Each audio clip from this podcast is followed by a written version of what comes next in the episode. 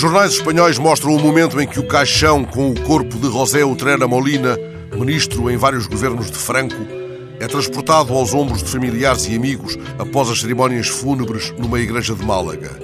Um dos que transportam o caixão é Alberto Ruiz Galardón, genro do falecido. Galardón foi ministro da Justiça do governo de Mariano Rajoy, depois de ter sido alcaide de Madrid. Viria a admitir-se do cargo quando Rajoy retirou a proposta de lei do aborto que ele apresentara, visando demolir o essencial do que fora aprovado durante o governo de Zapatero. Galardon é um dos que transportam ao ombro o caixão com o corpo do sogro que muito o admirava. Quando lançou um livro de memórias há coisa de 20 anos, o Trera Molina teceu rasgados elogios ao genro, que qualificou como político de raça. Porquê é que a saída do féretro foi notícia de jornal? Porque aqueles que o transportam estão parados enquanto em redor se faz a saudação falangista e se canta Cara ao Sol, o hino da Falange composto por encomenda de Primo de Rivera.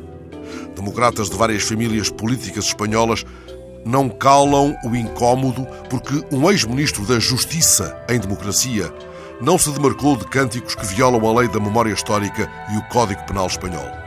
Percebe-se que Galardon o não tenha feito durante as exéquias de alguém cuja morte foi para ele uma perda inestimável. O que não se percebe é que, interrogado posteriormente sobre o sucedido, o ex-ministro de Rajoy se tenha refugiado na explicação ambígua de que já não está na política, assim se eximindo a demarcar-se de uma celebração antidemocrática. Um homem com tão longa e destacada carreira política em democracia, foi deputado, alcaide de Madrid, ministro da Justiça, ao evitar uma opinião livre sobre uma agressão pública à democracia, invocando um argumento tão pusilânime, dá afinal um triste exemplo de apego à própria democracia, em nome da qual pediu tantas vezes o voto dos seus concidadãos. Exemplo triste e perigoso, porque induz uma astenia cívica. Ninguém com este percurso despe a pele da política, mesmo não exercendo já um mandato político. O que diz ou o que cala tem sempre um significado político. O que desta vez Galardon calou tem a marca do empobrecimento da política, mesmo que o seu sogro falangista o tenha retratado como um político de raça.